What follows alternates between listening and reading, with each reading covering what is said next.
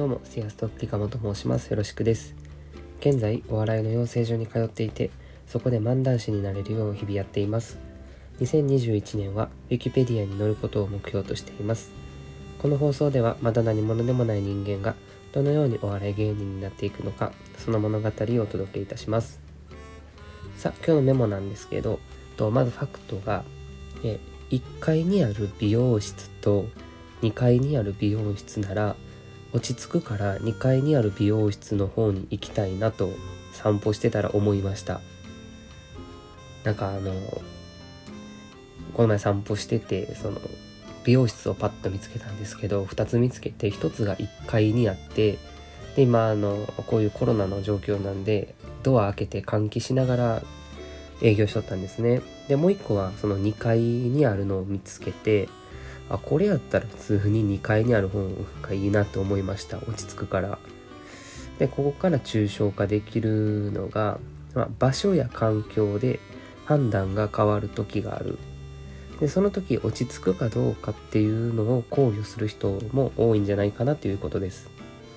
でここから自分に転用すると、まあ、今後ライブとかイベントを開催する時はそういう落ち着いた環境というか、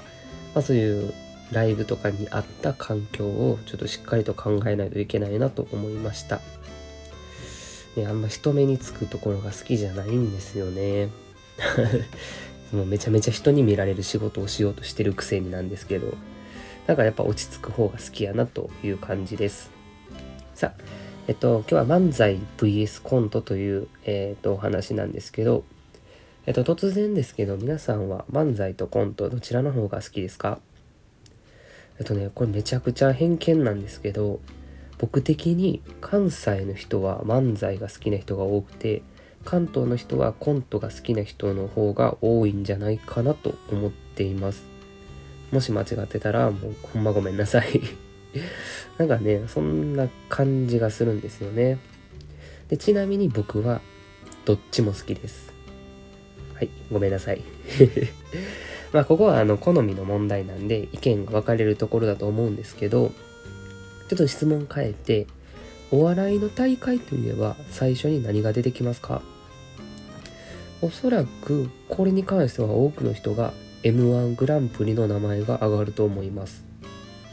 あの島田紳介さんによって芸人のやめ時を作るための大会として開かれた漫才のコンテストですね。おそらく日本で一番盛り上がっているお笑いの大会はこれやと思います。で、えっと、参考に M1 グランプリの M1 グランプリ2020の出場者数は5081組。で、キングオブコント2020の出場者数は1707組って感じなんですね。で、えっと、M1 は年齢制限があって、キングオブコントは即席ユニット不可っていう条件がありました。で、どちらもプロはま問わず出場可能です。って考えると、まあ、かなり差があるなと思いますよね。まあ、漫才は小道具とかなくて参加しやすい、その一般の人に参加しやすいっていうのはあると思うんですけど、まあでも、にしても M1 の方が圧倒的に盛り上がってるなという感じかなと思います。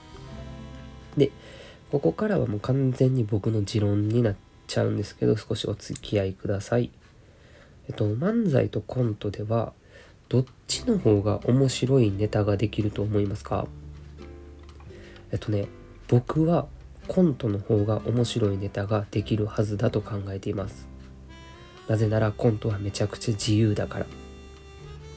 えっとコントっていうのはま劇みたいな感じなのでその設定っていう言葉で何でもできるんですよね。例えば日常のスーパーのそのおばさんとおばさんが出会った一幕よくある一幕から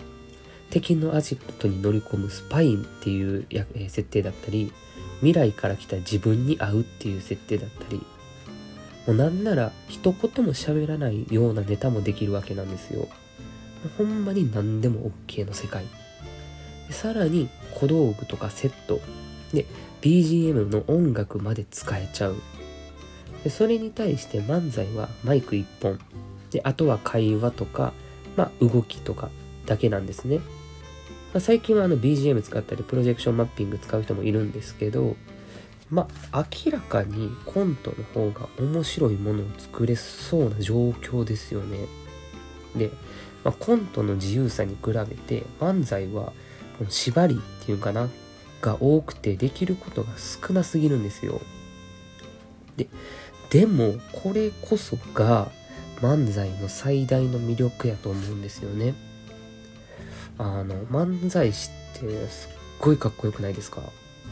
あのマイク一本と自分たちのしゃべりだけでこう自在にお客さんを笑わせるっていうのがほんまかっこいいと思うんですよね。でここで話を m 1に戻すんですけど2019年王者のミルクボーイさんの漫才を見た時感動しませんでした。何この人たち。面白すぎ。すごすぎる。って思った人は多分少なくないと思うんですよ。